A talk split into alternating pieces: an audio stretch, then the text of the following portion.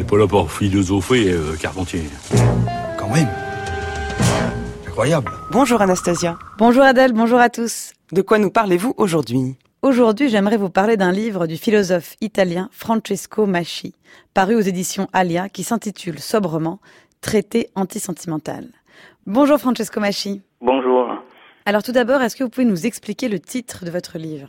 Euh, je parle dans ce livre de ce que j'appelle un mythe, euh, un virus antimoderne qui est en train d'in- d'infecter euh, toutes les structures et les institutions qui faisaient de la modernité quelque chose de très abstrait, complexe, où la vérité était, quelque chose qui n'avait plus de place absolue. On- donc il y a Selon moi, on vit un moment, euh, et la, modernité surtout traverse un moment euh, très très délicat.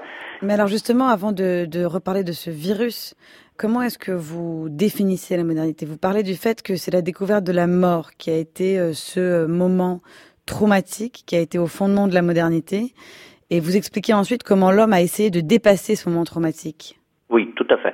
Les, livres, donc, c'est une sorte de euh, traité qui part du commencement de la modernité pour en arriver justement à, sa fin. Et les commencements de la modernité, je les situe dans ces moments qui est autour du XIIIe et XIVe siècle, où l'homme découvre la mort comme un événement personnel, comme quelque chose qui le touche directement. Donc, c'est la découverte du cadavre, quelque chose qui, est un, événement en effet traumatique et qui il essayera paradoxalement de, de, de dépasser. Donc, c'est pas un événement qui les plonge dans une dépression et dans un sang. Au contraire, c'est un événement qui déclenchera euh, ce que les deux euh, grandes structures qui, selon moi, tiennent la modernité. D'un côté, la technique, donc euh, la, la, technique et la science comme euh, tentative de dépasser euh, la mort, Bacon le dit clairement dans ses traités, et d'un autre côté, c'est ce que j'appelle la culture absolue. Donc, tout un système de production, de fiction et d'images qui aussi nous font euh, habiter l'espace public en tant que subjectivité fictive, donc une sorte de,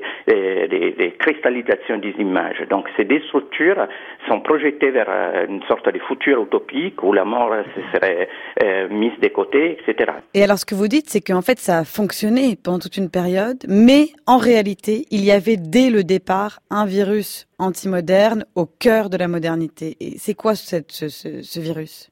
Ce virus, il est, il est propagé, on peut dire, est par, les structures même qu'il critique, donc par les images.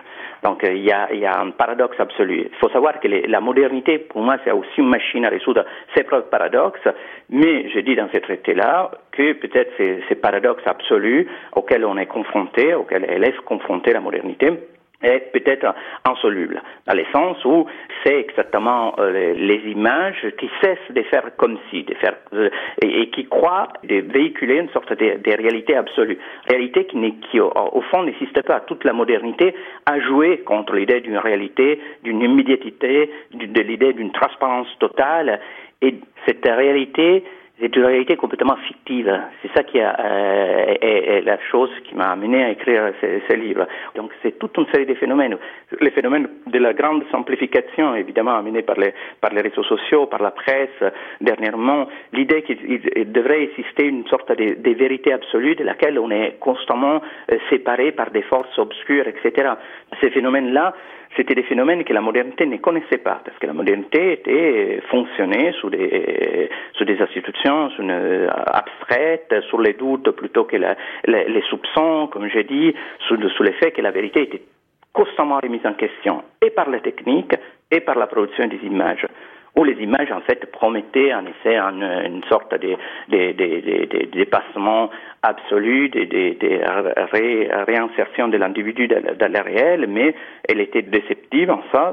La déception même a enclenché d'autres productions d'images. Maintenant, c'est ce double travail je pense qu'elle qui, traverse un moment euh, complexe. Donc je pense que la modernité euh, risque d'imploser avec ce virus antimoderne, ce virus, ce mythe qui véhicule un mythe néoréaliste qui est complètement paradoxal parce qu'il est véhiculé, il, est, il continue à être une réalité imaginaire. Merci beaucoup Francesco Masci. Je rappelle que votre livre Traité antisentimental vient de paraître aux éditions Alia. Merci beaucoup Anastasia. Votre chronique est à réécouter en ligne sur le site du Journal de la Philo.